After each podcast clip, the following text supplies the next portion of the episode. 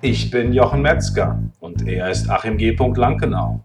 Und das ist der Glückliche Unternehmer Podcast.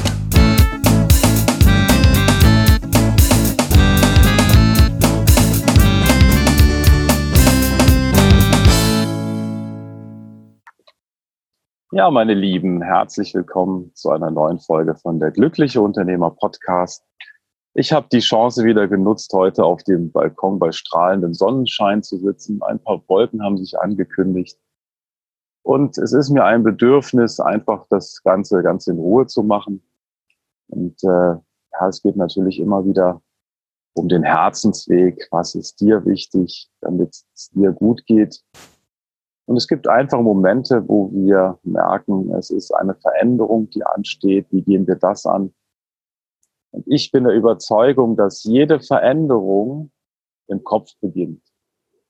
Und eine Möglichkeit, die ich euch mitgeben möchte heute, ist äh, mal reinzuschnuppern in den Unternehmer Herzensweg, ein Buch, was ich geschrieben habe, ein kurzes 20-seitiges Büchlein. Das findet ihr unter unternehmer.link Herzensweg.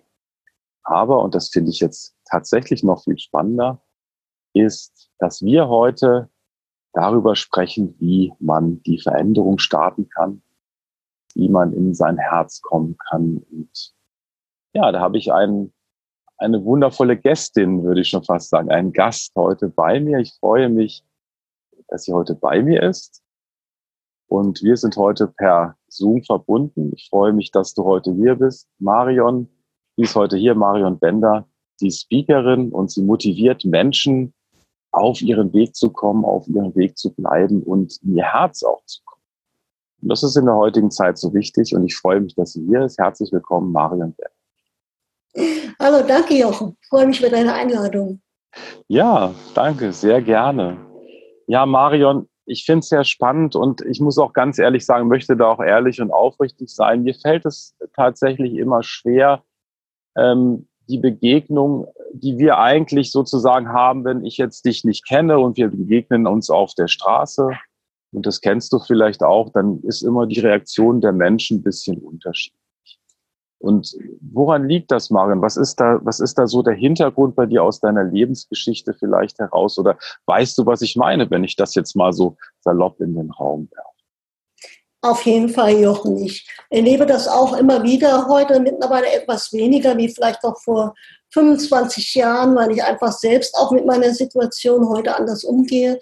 Aber ich werde immer wieder gefragt, auch von Menschen, die, die im Fernsehen, also die wirklich im öffentlichen Leben stehen, werde ich immer wieder mal gefragt, Marion, mach uns doch mal eine Checkliste, wie gehe ich am besten mit Rollstuhlfahrern um? Wir, wir fühlen uns da unsicher, wir wissen einfach nicht, sollen wir Hilfe anbieten oder nicht. Und ja, ich muss dann immer schmunzeln, weil letztendlich ist es eigentlich dann wieder die ganz, die ganz einfache Antwort, geh so mit deinem Gegenüber um, wie du selbst möchtest, dass mit dir umgegangen wird. Und da ist es total egal, ob da Räder unter dem Hintern sind oder nicht. Aber dadurch merke ich immer wieder schon noch, dass es da ähm, schon mal so gewisse Berührungsängste gibt, auch bei mir, auch gerade wenn ich im Ausland bin, auf der Promenade spazieren fahre und die Menschen dann teilweise wirklich wegschauen, weil sie einfach nicht, ich nehme ihnen das auch nicht übel, weil es ist auch so eine Unsicherheit da. Ne? Mach ich, sie wollen keine Fehler machen und äh, ja, von der, daher kann ich das sehr, sehr gut nach, nachfühlen, wie du das auch, auch erlebst. Ich habe da richtig jetzt eine Gänsehaut, weil das für mich jetzt tatsächlich das erste Mal so ist, dass ich das auch mal die Möglichkeit habe, das so direkt anzusprechen. Und dafür bin ich dir sehr dankbar. Und äh, ich denke auch, der, die Hörer auch, dass sie einfach, dass wir einfach mal darüber sprechen. Wie ist das so?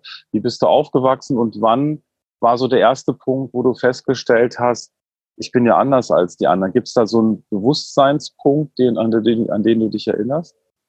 Ja, also ich bin ja schon mit der Geburt, bin ich, bei der Geburt bin ich ja schon mit einer Behinderung auf die Welt gekommen, mit der Kiefer, Kiefer im Gaumenspalte. Und das war natürlich für alle sichtbar. Und für mich als Kind, ich war normal, ich war sehr agil, immer in Bewegung, aber spätestens dann im Kindergarten, auf dem Schulhof, da habe ich einfach von Kindern gespiegelt bekommen, auf diese ehrliche Art, wie Kinder halt sind. Nee, du bist nicht normal, du bist anders. Ne? Wir auch schon ein bisschen Ausgrenzung erfahren, heute nennt man es Mobbing erfahren. Und äh, das war natürlich als Kind sehr schmerzhaft, aber rückblickend habe ich dadurch auch damals schon gelernt, ja, den Mut zu haben, anders zu sein und zu sich zu stehen und sich nicht von außen einen Wert, ein Etikett aufdrücken zu lassen, was bin ich wert oder was bin ich halt nicht. Ne? Und dann hatte ich halt 16 Operationen bis zum 18. Lebensjahr und habe gedacht, okay, jetzt ist das rum, jetzt mache ich Karriere und beginne auch im Reitsport durchzustarten weiter. Und ja, dann kam halt so der 26. Juni 94, wo sich dann halt mein Leben nochmal komplett verändert hat. Ich war Leistungssportlerin und hatte praktisch neun Jahre zuvor mit dem Reitsport turniermäßig begonnen. Und auf dem gleichen Reitturnier bin ich dann wieder gestartet. Es war sehr heiß und mein Pferd, es ging alles ganz normal los, aber dann habe ich einen Ochse angeritten und das Pferd hat gezögert. Ich bin weitergeritten. Das Pferd ist mit den Hufen am Hindernis hängen geblieben, hat sich überschlagen mit mir. Ich bin im Sand gelandet, das Pferd auch nicht gefallen. Und da habe ich halt ab Schulter abwärts, habe ich sofort nichts mehr gespürt. Und ich habe sofort, als mein Vater kam, gesagt, scheiße Papa, ich habe eine Querschnittslähmung, weil das war damals so für mich als junge Frau und Leistungssportlerin ja so ein No-Go eigentlich. Ne? Also Querschnittlähmung habe ich damit verbunden, komplette Abhängigkeit, nicht mehr bewegen können. Und da war damals zumindest so meine Einstellung dazu, nee, dann möchtest du nicht mehr leben. Und an diesem, ich kam dann halt in die Uniklinik mit einem Krankenwagen, wurde zweimal operiert. Es wurde halt festgestellt, damals noch inkomplette Querschnitt. Und das war aber halt die Diagnose, die auch wichtig ist für die Behandlung. Aber die Prognose war halt an meine Ärzte, also von den Ärzten an meine Eltern gerichtet. Ähm, seien Sie froh, wenn Ihre Tochter mal wird wieder sitzen können und den Elektrorollstuhl im Mund bedienen können. Und Ui. ich glaube, das kann sich jeder vorstellen, der Kind, yeah. wie Eltern, wie sehr die da, wie sehr Puh. sie getroffen hat. Mhm. Mir haben sie das damals Gott sei Dank nicht gesagt. Ich war auf der Intensivstation und hatte eher ein Problem damit, wie kriege ich die Fliege aus dem Gesicht. ein Kleister, ja. Ja, also das ist ja Wahnsinn. Ich möchte tatsächlich nochmal den ersten Schritt, also äh, ja. das ist ja chronologisch, dass bevor der Unfall war, als du im Kindergarten warst und Leute dich, die Kinder dich gemobbt haben sozusagen, ähm, wie ist das? Bist du da im ersten Moment weinend nach Hause gelaufen, warst einfach total, ähm, wir mal, pikiert ist nicht das richtige Wort, wie, also ich merke es manchmal meiner Tochter, die ist elf, wenn irgendwas ist, dann aufgelöst wäre das richtige Wort. Völlig mhm. aufgelöst nach Hause gekommen. Kannst du dich daran noch erinnern? Ich ähm, habe als, als Kind schon sehr viel so mit mir selbst ausgemacht. Ne? Also ich war jetzt nicht so jemand, der jetzt überall erzählt hat, ähm, sie haben mich gemobbt im Kindergarten und es war sehr schmerzhaft am Anfang. Ne? Also wenn man als Kind versteht man das einfach nicht, dass man aufgrund seines Äußeren ausgegrenzt wird. Ne? Man möchte ja in der Gemeinschaft sein. Und mir hat es einfach damals sehr viel Kraft gegeben, auf der einen Seite meine Familie, die mir immer wieder gespiegelt hat, du bist genau richtig so, wie du bist.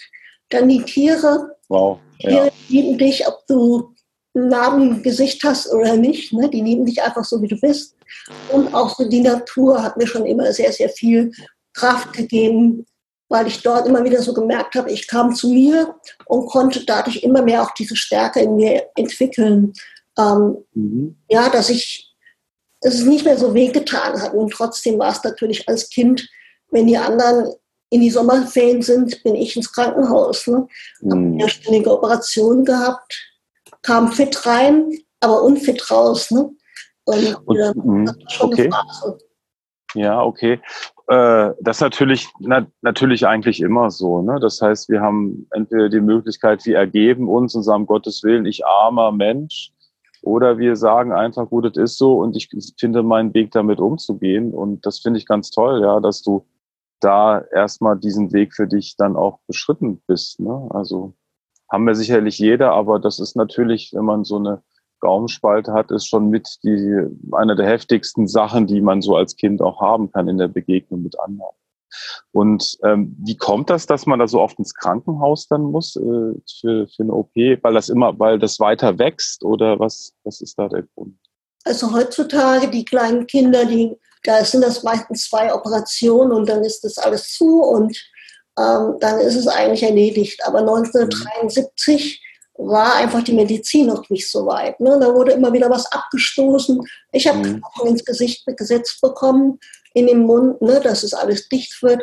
Und das war einfach noch damals so, dass da, dass ich wirklich so viele Operationen gebraucht habe, bis es da war, wo heute die Kinder vielleicht zwei Operationen haben. Verstehe, ja. Prima. Lassen wir dieses Thema mal hinter uns. Jetzt gehen wir nochmal wieder zurück. Du liegst da also, bist vom Pferd gefallen und sagst, oh Gott, ich habe eine Querschnittslähmung, Papa auch wahrscheinlich ja so ein bisschen innerlich aufgelöst und, und dann sagst, jetzt ist eigentlich mein Leben zu Ende. Am liebsten wäre ich jetzt, wäre ich jetzt tot. Sprechen wir es mal so aus. Ne? Am liebsten wäre ich, mein Leben wäre jetzt zu Ende. Und wie lange ist dieser, wie lange hat so dieser Gedanke angehalten, dass du gar nicht mehr leben möchtest und wo hat sich das geändert? An welcher Stelle? Ich glaube, ich bin ein Mensch, der halt das Leben lebt. Ne? Also von klein auch schon habe ich immer eine extreme Lebensfreude in mir gehabt. Das hat mir echt in dem Moment sehr viel geholfen. Ich bin ja dann praktisch von Gießen nach Heidelberg mit dem Hubschrauber gekommen, ein paar Tagen. Und dann ist natürlich als junger Mensch, der eine Karriere vor sich hat, der im Reitsport Erfolge haben möchte und auch ein Leistungssportler war, die immer gesagt hat, lieber tot als weiter, hätte ich damals fast geschafft dem Unfall. Ähm, erstmal habe ich die Situation dann gar nicht so einschätzen können. Irgendwie war immer noch die Hoffnung da, ach, das wird schon wieder, ne? das Gefühl wird schon wieder zurückkommen. Ähm, dann war halt das Problem, ich konnte mich dann erstmal gar nicht so mit der Querschnittnehmung auseinandersetzen, weil ich plötzlich Fieber bekommen habe und ähm, die Ärzte haben das erst gar nicht so, so wahrgenommen. Aber durch das Blatt, die Platte einsetzen vorne im Hals, wurde halt die Speiseröhre verletzt. Und das hieß, das ganze Essen ist dann in den Hals gelaufen, war praktisch dann wieder eine lebensbedrohliche Situation. Ich durfte dann fünf Monate nichts essen, der Speichel musste abgesaugt werden, hatte dann nochmal fünf OPs und dadurch konnte ich mich erstmal gar nicht so mit der Situation Querschnittnehmung, war in dem Moment erstmal mein kleineres Problem. Aber dann natürlich kam das immer mehr, oh, es kommt irgendwie im Moment doch nicht zurück. Und die Ärzte haben natürlich dann noch gesagt, alles, was nach zwei Jahren nicht zurückkommt, kommt auch nicht mehr. So steht es in unseren Büchern. Und diese Perspektivlosigkeit ähm, habe ich dann sehr deutlich gespürt. Erstmal so, was macht dieses Leben überhaupt noch für einen Sinn? Und ich weiß, einmal äh, war so eine Situation wieder von der Operation, dass ich wirklich gesagt habe, Mama, gib mir eine Spritze, ich will nicht mehr. Mhm. Das war aber letztendlich dann, wo ich mich jetzt erinnern kann, so der einzige Punkt, wo ich wirklich dann vor der Entscheidung stand, bleibe ich liegen und sterbe das hätte ich damals geschafft. Oder stehe ich innerlich auf und entscheide mich bewusst fürs Leben. Und das habe ich damals getan. Und das war so eine Entscheidung. Vielleicht kennst du das auch. Man trifft mal so Entscheidungen. Naja, ich habe immer noch Plan B, wenn das nicht funktioniert. Aber das war damals so eine Entscheidung, wo ich gesagt habe, okay, ich hole mir ein Leben zurück, was lebenswert ist. Ich habe noch überhaupt keinen Plan, wie das funktionieren wird. Aber es gibt keinen Plan B. Und solche Entscheidungen, wenn du die triffst, auch als Unternehmer, in, im Business, äh, das sind einfach so sehr, sehr kraftvolle Entscheidungen, die dir enorm Energie freisetzen und wo plötzlich dann auch die Menschen die Möglichkeiten in dein Leben kommen, die dich unterstützen auf deinem Weg, immer wieder so den nächsten Schritt zu tun. Und so war es mhm. damals bei mir auch, durch diese bewusste Entscheidung. Mhm. Und du hast gesagt, du hast eine Platte eingesetzt gekriegt. Wie, wo, wo hast du die eingesetzt bekommen? Also bei mir war der dritte bis sechste Halswirbel war gebrochen. Okay. Dann habe ich einmal von vorne so eine Titanplatte eingesetzt bekommen, am nächsten Tag vier Schrauben. Hier von hinten nochmal zum Stabilisieren und die Platte wurde dann halt wieder rausgenommen durch dieses Loch, aber die Schrauben, die habe ich heute noch, noch ah. Okay. Genau, das war also hier im, ja, im Halsbereich direkt. Okay. okay. Wo die eingesetzt wurde. Okay. Ja, und dann kamen einfach Menschen, ich glaube, das kennst du auch, wenn du dich wirklich auf was ausrichtest, wo du sagst, da will ich hin und auch so ein bisschen die Kontrolle abzugeben und zu sagen, okay, das Leben weiß besser wie ich, wie der Weg dorthin geht. Ne? Wenn man so in dieses Vertrauen kommt, ja, das ist manchmal magisch. Da kommen einfach Menschen auf dich zu, wo du denkst, boah, das hätte ich mir jetzt im Kopf gar nicht so äh, ausmalen können, ne? wie es dann wirklich der Weg letztendlich ist. Und das hat mir einfach die Möglichkeit gegeben, offen zu sein, und die Möglichkeiten auch zu sehen, dass ähm, eine Krankenschwester mich mit zu ihrem Pferd nimmt, äh, wenn ich wieder im Rollstuhl sitzen kann, dass ein Rollstuhlfahrer zu mir kommt und sagt, komm mal, wir setzen uns auf die Kutsche und fahren durch den Wald. Das waren einfach alles Menschen, die mir geholfen haben, wieder so ja, zu erkennen und auch das Vertrauen zu haben, ja, es wird auch neben dem Rollstuhl und das kann richtig gut werden. Das ähm, war aber halt ein Prozess natürlich immer wieder auch mit, mit Rückschlägen und Selbstzweifeln und aber letztendlich habe ich mir das Versprechen damals gegeben und kann heute sagen, ja, ich habe es auch eingelöst. Toll, ja. Und es ist wirklich, wie du es auch sagst, es fängt immer mit einer Entscheidung an. Und ich finde das so schön. Es ist jetzt vielleicht ein Thema, was ein bisschen abführt, aber ich habe mich öfters, bin ja immer sehr neugierig, wie du auch vielleicht merkst im Gespräch. Und äh, ich habe mich eine Zeit lang öfter mit äh, ehemaligen Rauchern unterhalten. Und die haben dann gesagt zu mir, ich hab, wie habt ihr das gemacht? Und alle, die erfolgreich waren, die haben gesagt, ich habe mich dann ab einem gewissen Punkt habe ich mich entschieden, ich bin jetzt nicht mehr Raucher, ich bin jetzt nicht Raucher, ich rauche jetzt nicht mehr. Und es war wirklich diese Entscheidung. Und ich finde es so schön, wie du das beschreibst, dass du sagst, ich habe da die Entscheidung getroffen, ich will leben. Und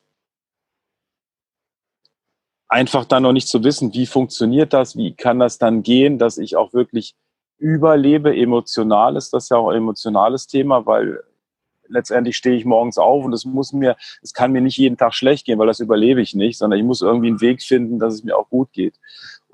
Wie hast du das für dich selber gemacht? Also wie hast du, äh, gab's, gibt's, ist das so ein Prozess für dich gewesen, dass du halt dann angefangen hast für dich und sagst, okay, das, das, das, das kann ich leisten, das kann ich machen, so geht's mir gut, so geht's mir nicht gut. War das so ein Trial and Error so ein bisschen oder was war das genau? Also ich denke, für mich war es damals sehr wichtig, dass ich mich nicht habe von meinem Umfeld in so eine Schublade stecken lassen, bei der Lebenshöhe, Lebenshöhe das, das geht alles nicht mehr, sondern ich habe wirklich jeden Tag immer wieder neu geschaut, ja, was geht heute vielleicht schon ein bisschen mehr, kann ich vielleicht den Daumen schon ein bisschen mehr bewegen als gestern.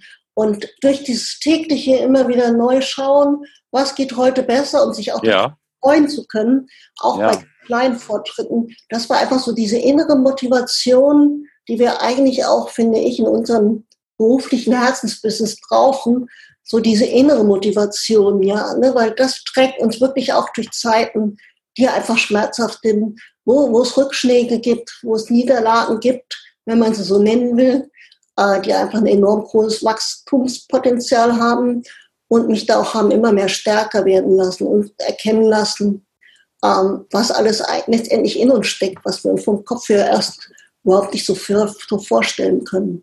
Und da mhm. wirklich natürlich seit 5, 26 Jahren tägliches Training.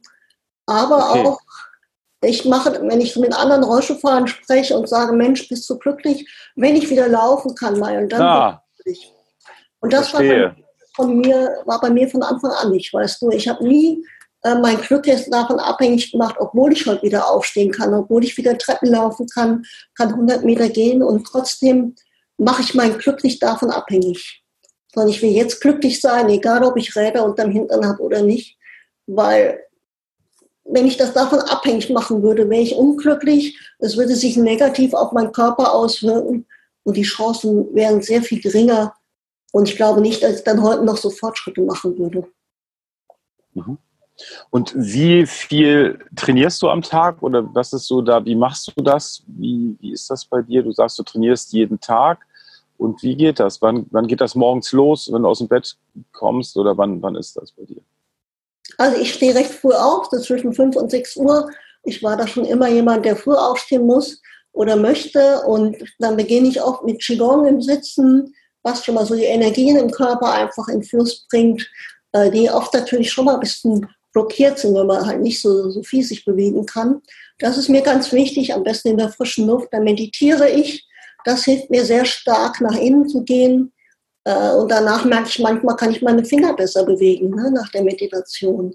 Dann, also ich habe so ein Morgenritual, was bei mir zwei Stunden, manchmal auch drei Stunden dauern darf. Aber das ist für mich eine ganz wichtige Zeit, weil ich richte mich da auf den Tag auf, mache mir klar, weshalb stehe ich heute Morgen auf, was wow. kann ich den Menschen meiner Community heute Gutes tun, dass ich sie unterstützen ja. kann.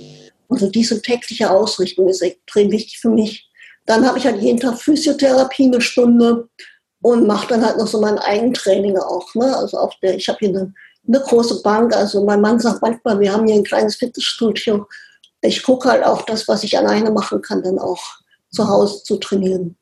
Okay, und Physiotherapie, dann kommt jemand, Physiotherapeut, oder wie kann ich mir das vorstellen? Ja, das hat sich über die Tage immer mal so ein bisschen gewechselt. Also ich habe zum Beispiel Wolter, da fahre ich hin. Ich habe normale Physiotherapie. Im Moment kommen die zu mir. Das ist immer so ein bisschen, in welchem Lebensabschnitt ich gerade bin. Mhm. Ich fahre auch in die Praxis, aber im Moment kommt die Physiotherapie dann zu mir nach Hause und dann trainieren wir. Ich habe einen extra Raum für mich gemacht, wo ich die Bank und alles stehen habe und ja, dieses tägliche Training ist für mich extrem wichtig. Also wenn ich mich auf der Couch nümmel, äh, kann ich mich danach kaum noch bewegen. Also ich schaue schon, dass ich immer wieder in Bewegung komme und raus. Das bei, okay, das ist bei dir quasi auch der Reset. Das heißt, zu, zu sagen, morgens, damit ich erstmal in, in, in Gang komme, damit alles so funktioniert, damit sich auch verbessert, ist das einfach das, was ich brauche. Und oder einfach auch machen muss. Ja, also letztendlich kann ich mich hängen lassen, dann geht es wieder rückwärts vielleicht. Also ich weiß es nicht, wie es ist oder man denkt dann schon, oh Gott, jetzt ist wieder schlechter heute, jetzt muss ich auch wieder ran. Ähm, wie hat sich das entwickelt? War das von Anfang an so äh, oder wie, wie, wie bist du darauf gekommen? Oder hast du andere Sachen schon probiert und hast dann mal ausgewechselt? Wie ist das bei dir? Also, dass ich so diese wirklich Morgenroutine mache, ist doch ist erst seit ein paar Jahren. Also ich, am Anfang habe ich halt das wirklich gemacht, okay, ich als Leistungssportlerin den Sport, ich bin es gewöhnt, auch mal über den Schmerz hinauszugehen. Äh, da habe ich mich ja mehr auf den Körper konzentriert. Und dann vor ein paar Jahren habe ich einfach gemerkt, da fehlt was. Ich bin noch nicht wirklich so von außen gesehen, sagen die Leute, Mensch mal, das läuft doch alles ganz gut bei dir. Aber ich habe gemerkt, ich bin noch nicht glücklich. Und da habe ich halt angefangen, mich mit Persönlichkeitsentwicklung zu beschäftigen. Und deshalb fange ich halt auch morgens so an, weil ich habe auch nicht nur gute Gedanken. Mittlerweile werden sie mir einfach schneller bewusst, wenn sie. ich kann sehr mitfühlen da, ja. Und das ja. ist für mich extrem wichtig, bevor ich mich an den Schreibtisch setze, irgendein Interview ja. gebe oder so, richte ich mich erst morgens immer wieder auf positive Gedanken aus. Und vorher höre ich auch nicht auf mit der Morgenroutine, bevor ich wieder mein Glück in mir spüre, den Frieden in mir spüre der mir extrem wichtig ist. Ja, und dafür nehme ich mir wirklich morgens Zeit. Da stehe ich auch dann auch lieber ein, zwei Stunden früher auf, weil wenn wir das nicht tun und so in den Tag reinstolpern und das Gedankenkarussell das plappern lassen, ja, man kennt ja so Tage, ne? dann oh, heute ist mir nur Schrott passiert. so das eine nach dem anderen. Ne? Mhm. Und das, deshalb ist mir das sehr wichtig, das tägliche morgens ausrichten auch das, was ich will, weg von dem, was gerade nicht so gut läuft. Du hast auch schon mal angesprochen, das würde ich auch annehmen zu können, wie es im Moment ist. Aber auch zu wissen, ich habe den Power in mir, ich kann es verändern. Ja, super. Jetzt unter uns, wir sind ja quasi unter uns jetzt. also beim, wir waren zusammen ja beim Hermann Scherer Programm, was wir gerade festgestellt haben, beim Goldprogramm in München. Ich bin jetzt ganz neugierig. Als du in München warst, bist du auch jeden Morgen um fünf aufgestanden und hast dein Morgenritual gemacht? Ja, also ich war jetzt durch Corona weniger, aber ich war letztes Jahr auch sehr viel auf Reisen. Und äh, das habe ich mir wirklich auch im Hotel, da lasse ich auch bei mir dann keine Ausrede irgendwie zu, dass ich sage, ach, hier im Hotel, nee, mache ich nicht. Das ist mir einfach sehr wichtig und das habe ich auch bei Hermann gemacht. Da bin ich nicht um fünf, da bin ich erst um sechs Uhr aufgestanden, weil es ging ja auch abends recht lange. ja, genau, genau. Aber ich merke, und? wenn ich ein paar Tage nicht mache, bin ich nicht mehr in meiner Energie. Ja, das ist äh, ja klar, das verstehe ich. Also ich habe da, äh, hab da letztendlich auch, auch Glück von, von meiner Seite. Ich mache das immer so im Alltag. Also für mich ist der ganze Alltag Meditation so ein bisschen. Ja. Ähm, aber ich finde das total gut und kann das auch sehr gut nachvollziehen. Ja, ja super. Ja, ich glaube, dann ist es auch wichtig, nicht nur morgens zu sagen, ja, ich mache die zwei Stunden und den Rest des Tages lasse ich dann mich so, so, so gleiten. Ne? So wie du es gerade sagst, auch tagsüber schaue ich immer wieder, geht es mir gut? Und wenn ich, wenn, wenn, wenn ich ein Ja komme, okay, dann mache ich weiter. Kommt da aber ein Nein, dann schaue ich schon hin, was ist gerade, was kann ich aber tun, damit es mir gut geht. Das ist einfach so über den Tag, so diese Dankbarkeit, Bewusstsein einfach dafür und nicht so denken, ups, es geht mir jetzt gerade gar nicht mehr gut, ne? als wenn er so gar nichts mit mir zu tun hätte, sondern immer wieder zu schauen, was kann ich tun, ne? damit es mir gut geht. Ja, das ist, das ist so wichtig, wie du es auch äh, im Vorgespräch gesagt hast. Das Glück, dass wir nicht das Glück so sehen, äh, wir haben jetzt ein Ziel XY, da wollen wir hin und dann sind wir glücklich. Das ist, glaube ich, auch etwas, ähm, wo so ein bisschen die, es wichtig ist, das auch zu verstehen. Also das Glück ist nicht außerhalb von uns. Ja, Glück ist nicht, wenn wir jetzt auf Mount Everest waren oder wenn wir äh, das und das erreicht haben im Business, sondern Glück entspringt aus uns selbst. Und der Punkt ist ja immer der, dass wir, wenn wir so unserem Verstand immer lauschen, ja, das musst du machen, das ist wichtig und so, dann gibt es oft dieses Problem, dass wir etwas erreichen, aber uns eigentlich leer fühlen. Und es ist auch so wichtig, ich verstanden habe, dass es auch immer wichtig ist, für sich zu gucken, wo stehe ich und geht es mir gut. Ja, und wenn es mir gut geht, wenn ich im Hier und Jetzt bin, wenn ich sagen kann, hier ist der Baum, da ist der Vogel, da ist, äh, da ist der Himmel und ich sitze wirklich jetzt oft hier und das, das, das habe ich erst die letzten Jahre das Gefühl, dass ich, ach guck mal, da zwischert die Nachtigall. Und der Uhu ist ja immer unterwegs. Ich denke, Uhus müsste es doch nur nachts geben. Nee, der ist auch tags immer tagsüber da. Und dass man das wirklich auch wahrnimmt, was um einen rum ist. Und ich sehe im Verlauf der Jahre den Unterschied, dass ich, als ich ein, ein paar wenige Jahre auf diesem Planeten war, ähm, diese Schwierigkeit hatte, dass ich gar nicht in der Außenwahrnehmung war, immer mit mir beschäftigt, was ist jetzt und was machst du jetzt und das ist so wichtig. Und ich finde es toll, du, wenn ich das jetzt richtig verstanden habe, du motivierst auch Menschen, ähm, dass sie quasi wieder so ihrem Herz folgen, ihrem Weg folgen und auch eine Veränderung gehen. Wie machst du das? Also ich komme aus dem Coaching-Bereich. Ähm, also vor ein paar Jahren habe ich unterschiedliche Coach-Ausbildungen gemacht. Da habe ich häufig Menschen im Rollstuhl begleitet. Ähm, und ich habe aber jetzt vor, eins, vor, vor einem guten Jahr habe ich gemerkt, Mensch, da stand ich erst mal auf einer Bühne und habe so die Verbindung, ich bin tausend Tote vorher gestorben, aber als ich ja, habe ich einfach die Verbindung zu den Menschen ja. und habe gesagt, da gehöre ich hin. Ich möchte einfach viel mehr Menschen erreichen, ihnen Mut machen, wirklich ihr Ding zu machen. Auch mal so daran, bewusst daran zu erinnern, nicht der Partner ist dafür zuständig, dass du glücklich bist, nicht ein Chef, sondern du bist selbst dafür verantwortlich, dass du deinen Weg gehst. Aber dafür müssen wir einfach mal auch Ruhe finden und uns mal selbst zuhören. Das ist einfach in der lauten Gesellschaft heute im, immer im Tun, immer am Machen, da einfach mal innezuhalten. Und da sind manchmal auch so Krisen auch mal sehr heilsam, einfach mal innehalten zu müssen, auch vielleicht, um wirklich zu schauen, bin ich noch auf meinem Weg oder lebe ich vielleicht das Leben von jemand ganz anderem? Ist das wirklich mein Ding, was ich machen möchte? Meinst du sowas wie, dass das vielleicht ein Leben ist, weil die Eltern gesagt haben, das wäre toll, wenn du das machst und das wäre wichtig oder das ist das, was du kannst? Meinst du sowas? Oder andere, die einem gesagt haben, was man kann und was man gut kann und was nicht und was man machen sollte? Ist das sowas? Ja, also ich war schon immer so ein kleiner Revoluzer, ne, als Kind. Strike. ich habe nicht einfach so anerkannt, nur weil mir jemand gesagt hat, das macht man nicht. Oder habe ich gesagt, okay, aber warum? Und wenn mir derjenige das nicht erklären könnte, habe ich das auch nicht als Grenze anerkannt. Und das finde ich so wichtig. Wir kriegen einfach schon als Kind ja sehr häufig gesagt, so mach, mach dich nicht so groß, ne? bleib mal ein bisschen, halt mal einen Ball flach oder das macht man, das macht man nicht. Dann eckst du an vielleicht bei den Nachbarn oder das sind ja alles so Grenzen, die wir vielleicht als Kind schon von außen sehr stark auch vielleicht gut gemeint gesetzt bekommen.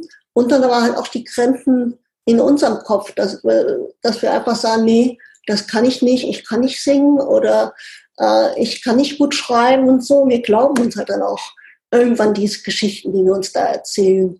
Und da einfach mal auch möchte ich motivieren, glaubt dir nicht jede Geschichte, die ihr erzählt. Ihr hinterfragt ihr auch mal und lasst sie nicht Grenzen setzen, was vielleicht der, den anderen ihre Grenze ist. Das muss aber nicht deine Grenze sein. Das ist mir sehr wichtig.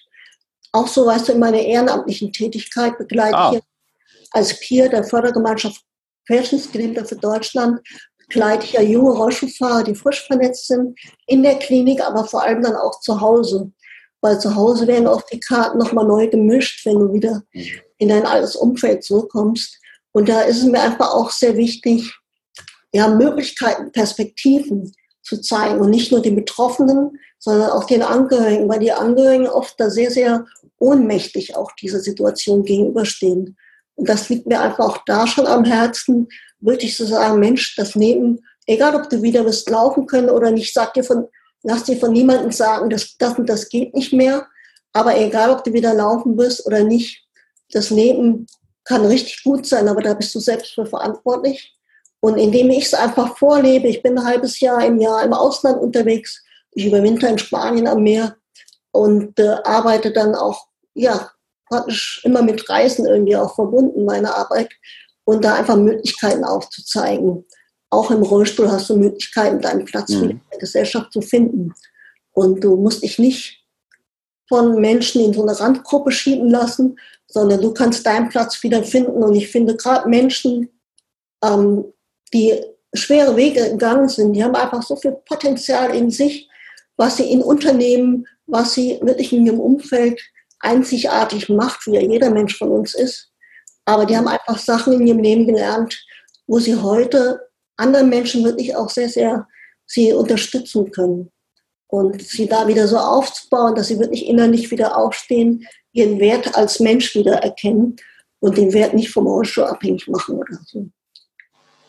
Okay, das ist auch ganz wichtig. Das ist auch eigentlich eine, eine Lehre, die auf alle übertragbar ist. Ne? Egal wie ich aussehe, egal was im Außen ist, ich bin wertvoll. Ja, und das, das ja. ist eine ganz wichtige Botschaft, die du da mitgibst. Und da stehst du auf der Bühne und du coachst auch, ne? wenn ich das jetzt richtig habe, oder bist du jetzt gar nicht mehr im Coaching so unterwegs? Also im Moment, ich mache es in Einzelfällen, im Moment aber bin ich eigentlich eher als Speakerin unterwegs, was im Moment nicht ganz so äh, nicht ganz so möglich ist, aber ich mache halt im Moment sehr viel online, wo ich die Menschen mhm. unterstützen möchte und mhm. gebe halt diesen Jahr Online-Workshops. Im nächsten Jahr will ich auch bei Yorker Offline-Workshops geben, da wo ich mhm. einfach die Menschen am besten unterstützen kann. Mhm. Ich schreibe und das sind, Bücher. Genau. Okay, und das sind, das sind Rollstuhlfahrer und Leute, die nicht im Rollstuhl sind, also durch die Bank weg, die einfach sagen, hey, finde ich cool, was, was die Marion macht, die das ist einfach, die berührt mich und das will ich, das will ich irgendwie nutzen für mich, dass ich weiterkomme. So, so kann man es bezeichnen, ne? würde ich sagen, oder? Ja, spannend ist auf den meisten Veranstaltungen, wo ich spreche, außer wenn ich jetzt in der Klinik spreche, wo der Psychologe mich einlädt, dass ich vor Patienten oder Angehörigen spreche. Auf den anderen Veranstaltungen, wo ich spreche, ist meistens noch nicht mal ein Rollstuhlfahrer. Also ich spreche auch sehr stark Menschen an, ja, die einfach an so einer Wegkreuzung stehen in ihrem Leben und sagen, okay, stehe ich auf, bleibe ich liegen, gehe ich geradeaus weiter oder gucke ich mal, ähm, ja. was vielleicht doch noch möglich ist. Ja. Ja, super. Ist das denn, wenn du jetzt, wenn man jetzt so einen Unfall hat und man ist querschnittsgelähmt und man kommt nach Hause, ist es wichtig, dass man sich dann Ziel setzt? Ist das was, was existenziell ist, dass man sagt, das ist das nächste kleine Ziel, was ich erreichen will? Oder wie, was würdest du da, wie würdest du das für dich bewerten in deiner Betreuung? ehrenamtlichen Betreuung von, wie sagst du, wie hast du das genannt? Frisch Verletzten, hast du das so genau, gesagt? Ja, Menschen, die frisch verletzt sind, genau, mhm. in der Klinik. Also ich für mich persönlich finde Ziele setzen immer sehr, sehr wichtig. Es gibt mhm. mir einfach so eine Ausrichtung für mein Leben. Ne? Wo möchte ich mhm. lang? Mittlerweile ziehe ich nicht mehr am Gras, sondern ich habe auch das Vertrauen, dass es Leben nicht wird. und ja. ähm, mich unterstützt. Und das äh, auf jeden Fall, ich finde auch eine Tagesstruktur sehr wichtig, auch für die, für die frisch verletzten Menschen, dass sie nicht bis, bis morgens um elf im Bett bleiben, sondern dass sie auch wieder so eine Struktur für ihren Tag finden. Und dadurch auch dann, ich finde es auch sehr wichtig, auch dieses berufliche Wirken dass die Menschen wieder ähm, in den Beruf reinkommen, weil da bekommen sie einfach Wertschätzung, da haben sie eine Struktur, sie merken, ich kann was tun, bestenfalls auch was Sinnvolles tun, nicht nur, dass man irgendwie Schmerzensgeld bekommt für seine Arbeit, aber das finde ich für diese Menschen sehr wichtig, weil mhm. die Gefahr ist natürlich da, dass wenn man wieder zu Hause ist und nicht mehr in diesem Klinikalltag, dass man sich auch gehen lässt, ne? dass man in so ein Loch fällt, und dann möchte ich einfach da sein, die, die durch dieses Loch durchgegangen ist, äh, dann wirklich zu gucken und auf meinen Hintern treten. Ne? Da ich sage, und jetzt guckst du mal, was du machen kannst, ne? wo du vielleicht auch ehrenamtlich Menschen unterstützen kannst. Einfach, dass man wieder so das Gefühl hat, ja, ich bin was wert, ich kann was bewegen in diesem Leben. Und vielleicht gerade deshalb, weil ich diesen Weg gegangen bin oder gerade gehe. Mhm. Und wie würdest du das bei dem, ich, also ich, ich sage das jetzt so bewusst, weil mir ist tatsächlich das so gegangen, ich äh, habe Zivildienst gemacht und habe meinen Zivildienst Dienstherrn gewechselt weil ich mich da nicht wohlgefühlt habe und ich sollte einen ähm, Rollstuhlfahrer betreuen und äh, kurz bevor das dann anfing, hat er sich umgebracht. Und das war natürlich auch heftig für mich. Ne? Also das war eine heftige Situation, weil er einfach gesagt hat, mein Leben ist nicht mehr lebenswert und er sollte als Pförtner irgendwo anfangen. Er hatte eigentlich Mathematik studiert. Und warum ich darauf hinaus will, ist so für mich die Frage, du hast auch gesagt, ich habe Grenzen immer nicht akzeptiert. Das finde ich persönlich total wichtig. Es ist auch mein Lebenselixier, dass ich Grenzen nicht akzeptiere, auch wenn ich anstoße. Ähm, wie ist das mit der Berufswahl? Sollte man sagen, okay, das kann ich jetzt nicht mehr, das kann ich mir abschminken? Klar, ich kann bestimmte Sachen kann ich halt nicht machen, das ist halt einfach so, ja. Ähm, aber wie, wie erlebst du das bei den frisch Verletzten? Ist es wichtig, die zu motivieren, zu sagen, hey, mach das, was du machen willst und lass dich davon nicht abbringen? Oder wie, wie ist das? Weil das, die, die haben ja drei Säulen eigentlich im Leben. Ne? Das eine ist der Beruf, das andere ist die Beziehung und das dritte ist die Behausung. Und wenn wir sagen, es ist alles wunderbar, nur eigentlich ist das totaler Mist, was ich da mache. Ich kann mir vorstellen, wenn man hochbegabt ist und man äh, sitzt dann als Pförtner, das ist wahrscheinlich etwas, was sehr frustrierend sein kann. Wie erlebst du das oder wie hast du das erlebt? Also ich persönlich, was dann die Menschen daraus machen, liegt in ihrer Verantwortung. Aber ich finde es extrem wichtig, dass man das macht, wo man selbst einen Sinn drin sieht und wo man auch sagt, ja, das gibt mir Energie, da habe ich Freude, dafür stehe ich morgens auf. Ähm, das ist egal, ob ich jetzt Räder unterm Hintern habe oder nicht.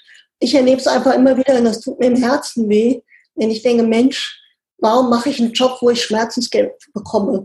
Was ich eigentlich, wo ich überhaupt keinen Bock drauf habe, wo gar nicht mein Potenzial wirklich ich nehmen kann. Und das gebe ich auf jeden Fall auch diesen jungen Menschen mit. Nicht irgendwo jetzt zu sagen, naja, Hauptsache, ich habe was. Äh, heute gibt es so viele Möglichkeiten, Geld zu verdienen, beruflich was zu machen, ja. das Internet auch wenn ich nicht, vielleicht wenn ich nicht laufen kann. Und äh, das rate ich wirklich jedem. Lass, wir sind nicht auf die Welt gekommen, um mittel, um mittelmäßiges Leben zu führen, sondern wir sind ja auf die Welt gekommen, auch wenn es vielleicht Herausforderungen gibt, aber um das Leben zu lieben und, und nicht nur irgendwas zu machen, weil dafür finde ich die Lebenszeit viel zu kostbar, als dass man acht, neun Stunden einen Job macht der einen eigentlich ankotzt, was man auf Deutsch Ich habe ich hab da leider zu auch zu wenig Frust, also Gott sei Dank vielleicht auch eine sehr niedrige Frustrationstoleranz, dass ich das machen könnte. Äh, ja, sehr schön. Also was, was, ich da, was ich da ganz toll fand, was du gesagt hast, ist einfach, gucke, dass du etwas machst, was für dich Sinn macht und was dich auch berührt oder wo du auch Energie tankst, ja, oder auch sagst, boah, das war jetzt schön, dass ich heute da irgendwie Platz ausfüllen konnte, Menschen was geben konnte, je nachdem, wie man so gestrickt ist. Das fand ich toll, weil das finde ich eine super, ein super Ansatz. Es ist ja völlig egal, was du machst, aber es muss für dich selbst Sinn ergeben. Wenn du Straßenbahn fährst und es ist für dich sinnvoll, ich kenne zum Beispiel jemand, äh, der liebt es, Autos zu fahren. Der ist Chauffeur, der liebt das, der hat sein ganzes Leben und dem wird auch nie langweilig dabei. Ne? Der liebt es von, der fährt dann da irgendwelche Politiker von Berlin nach Rostock und so und der findet es toll und das ist das Schönste. Und wenn der frei hat, was macht der? Er fährt Auto. so, ja, das ist einfach und so muss es sein. Das finde ich toll, dass du das gesagt hast. Ja, also das hat mich sehr berührt. Ähm, wie ist das denn? Wie war das denn bei dir? Es gibt sicherlich Momente auch, wo du dann im Verlauf deiner Genesung oder deiner ähm, wie du wieder zu Kräften gekommen bist und immer mehr Sachen auch wieder konntest, äh, Rückschläge und wo du einfach auch vielleicht deprimiert warst. Wie bist du damit umgegangen? Was ist da dein Weg, da rauszukommen? Also ich habe das heute noch, dass ich äh, auch mal schlechte Tage habe oder auch vielleicht wirklich Phasen habe, wo es mir nicht gut geht. Mittlerweile, wenn ich zurückschaue, sind das meistens Phasen, wo ich das Gefühl habe, mein ganzer Körper, mein Geist nimmt Anlauf um die nächste Hürde, um aufs nächste Level zu kommen.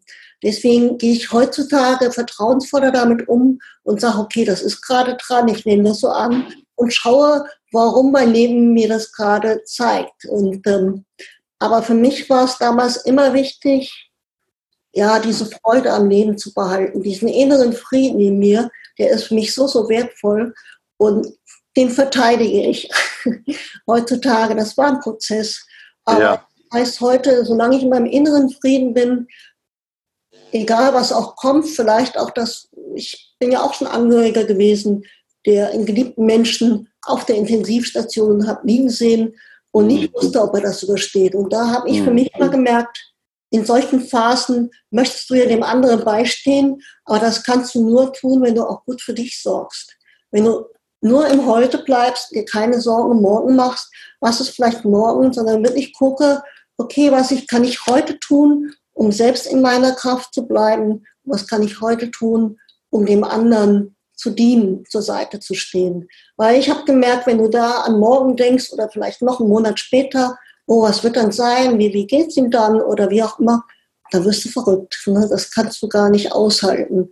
Und deshalb hat mir das sehr geholfen, einmal auf mich zu schauen, weil es bringt dem anderen nichts, wenn ich in die Knie gehe und gleichzeitig aber auch wirklich jeden Tag neu zu gucken, okay, was kann ich heute tun? Wie kann ich ihm oder ihr heute beistehen und gleichzeitig aber auch in meiner Kraft bleiben? Weil ich erlebe es halt auch immer wieder bei Angehörigen von Menschen im Rollstuhl, dass sie sich so verausgaben, dass die nachher in der Psychiatrie landen. Ja, ähm, also wirklich dann, ja, wirklich auch psychisch krank werden dann tatsächlich oder Depression kriegen oder, oder sowas, ja. Ah, verstehe. Ja. ja. das ist halt auch wieder dieses Thema. Also ich, das ist irgend so, das ist auch so ein Thema, was mich total beschäftigt. Ähm, ich habe im letzten Interview haben wir über Burnout gesprochen, äh, fand ich auch sehr spannend. Und da ist auch einfach dieses Thema, das ja auch dann passieren kann, ist, ähm, wo bin ich?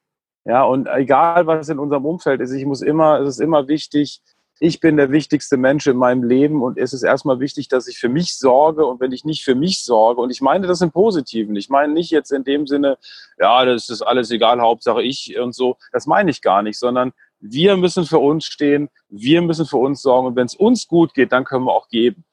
Und äh, wenn, wenn, man, wenn wir nicht, wenn es uns nicht gut geht, dann können wir auch nicht, irgendwann nichts mehr geben, ja, weil dann ist nichts mehr da, was wir geben können. Dann sind wir wie so ein Tank, der leer ist. Und das, finde ich total wichtig. Sehr schön, ja. Super, super. Ja, du kennst ja vielleicht auch das Bild von dem Brunnen, ne? Wenn der Brunnen leer ist, kannst du niemandem Wasser ausschenken. Ja. Immer ja. wieder achten, dass mein Brunnen voll ist. Das wird vielleicht so nach alten Bewertungen manchmal so als Egoismus, Egoismus ja. Aber ich sehe das als Selbstfürsorge, als Selbstliebe. Und ich bin das größte Geschenk von meinem Umfeld, wenn ich mein Leben lebe und gucke, dass es mir gut geht.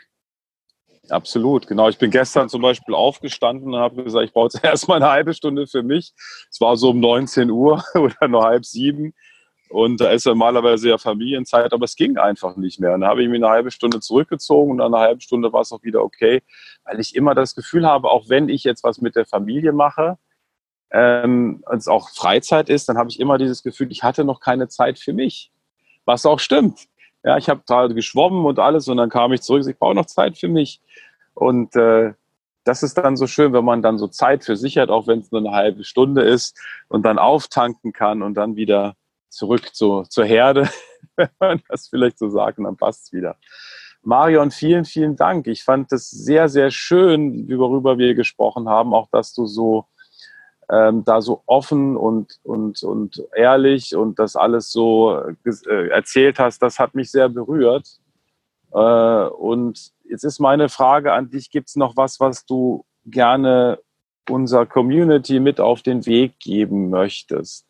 Vielleicht zum Unternehmertum, irgendwas, was dir durch den Kopf geht, über was wir gesprochen haben, egal was es ist, was liegt dir noch auf dem Herzen? Ja, für mich ist Glaub an dich vertraue, vertraue dir und deinem Leben. Ich erlebe es immer wieder, gerade bei Unternehmern, dass sie so aufhören, kurz bevor sie den Durchbruch haben, kurz bevor sie ihren Erfolg haben, hören sie auf und bleib dran, bleib dir deiner Vision treu, richte dich immer wieder auf deine Vision aus, aber vor allem glaub an dich, weil du hast alles in dir, um wirklich das Leben zu erschaffen, was du dir erschaffen möchtest.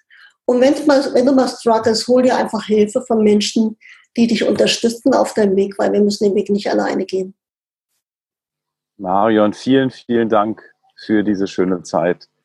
Ich danke dir dort draußen, dass du wieder dabei warst. Namaste habe ich das tatsächlich das Bedürfnis jetzt. Und ja, sei einfach glücklich und guck, wie du glücklich bist, bleiben kannst und wieder glücklich wirst. Wir haben alles, was jetzt noch wichtig ist, was, wenn du mehr über Marion wissen möchtest, haben wir unten in den Show Notes. Da kannst du nochmal weiter dich informieren. Ich wünsche dir eine tolle Zeit und äh, freue mich, wenn wir uns in wenigen Tagen wiederhören. Bis dann. Tschüss.